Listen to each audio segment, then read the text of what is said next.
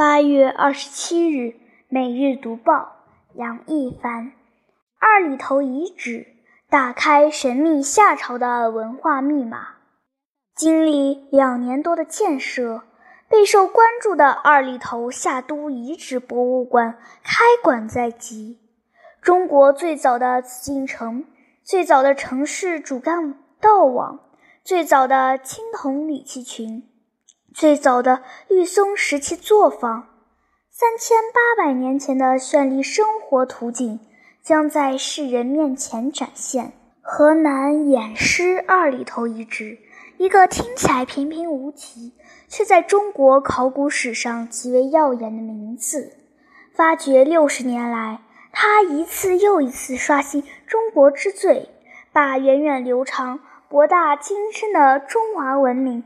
不断向前推进，寻找夏朝之旅。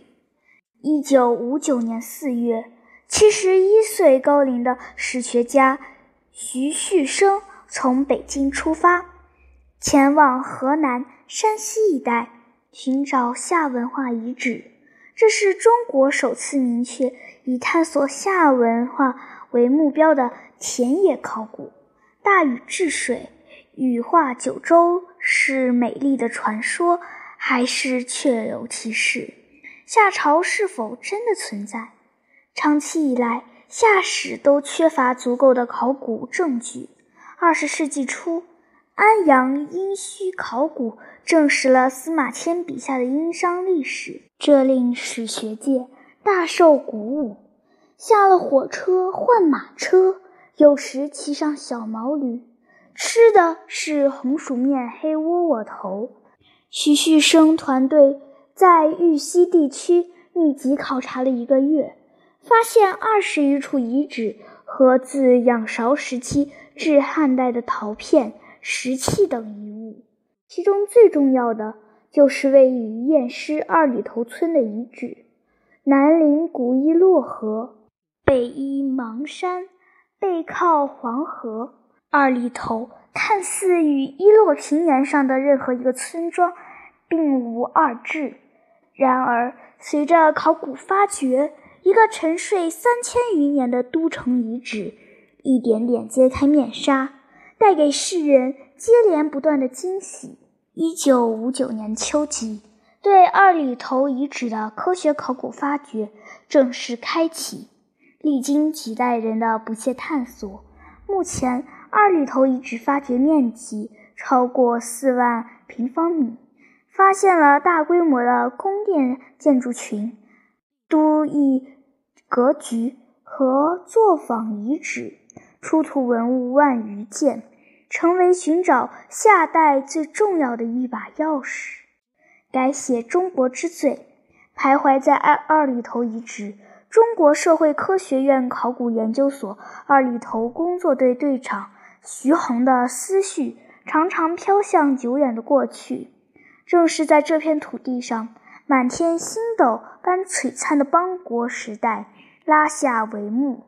中国最早的王朝营造起深具王朝气象的国际大都市。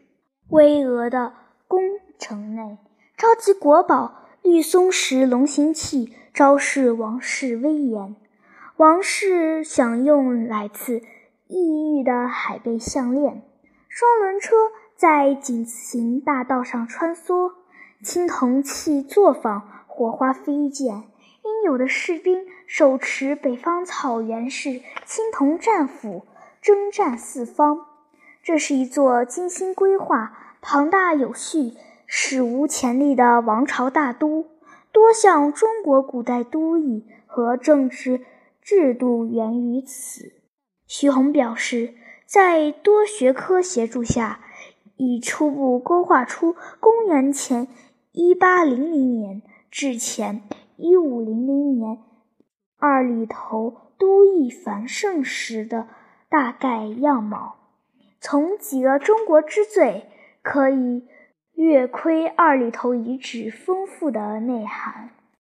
中国最早的紫禁城，二零零四年。二里头遗址发现一座东墙长三百余米，北墙残长约二百五十米，西墙和南墙分别残长一百余米的工程，总面积十万余平方米。虽然仅是明清紫禁城的七分之一左右，却是后世中国古代工程的鼻祖。中国最早的城市主干网道。二零零一到二零零四年，考古人员在二里头遗址钻探，挖掘出井字形大道，明确了城市规划布局的框架。大路最宽处达二十米。相当于现代公路四车道，在这条路上还发现了双轮车折痕，比此前公认为最古老的车辙还早数百年，具有里程碑意义。中国最早的青铜铸造作坊，二里头遗址出土的器物色彩绚丽，纹饰精美，得益于技术先进的。工营手工业作坊，考古人员在宫城遗址南部发现了近两万平方米的青铜铸造作坊，陶窑、干锅、铜矿石、木炭、陶范等一应俱全。龙图腾最直接、最正统的根源，一件长六四点五厘米的。绿松石龙形器是二里头文化的杰出代表。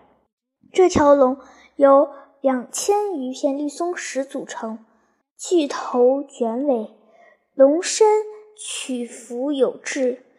其制作之精，体量之大，在早期龙形象文物中十分罕见，堪称中华民族龙图腾最直接。最正统的根源，更多为之待解。二里头发现的意义在于，它是最早的王朝。二里头文化以及其高度辉煌的王朝气象、高度发达的控制网络和统治文明，成为距今三千八百年到三千五百年前后东亚地区最早的核心文化。广域王权国家，许宏说：“随着夏商周断代工程和中华文明探源工程的开展，通过文献记载、碳十四测年、天文学推算等方面的综合研究，二里头文化主体部分为夏文化已被大多数人所接受。不过，二里头文化。”的历史意义远远超出夏代的范畴。二里头文化向四方强势扩张，辐射文化影响。中国历史由多元化的邦国时代进入一体化的王国时代，具有划时代意义。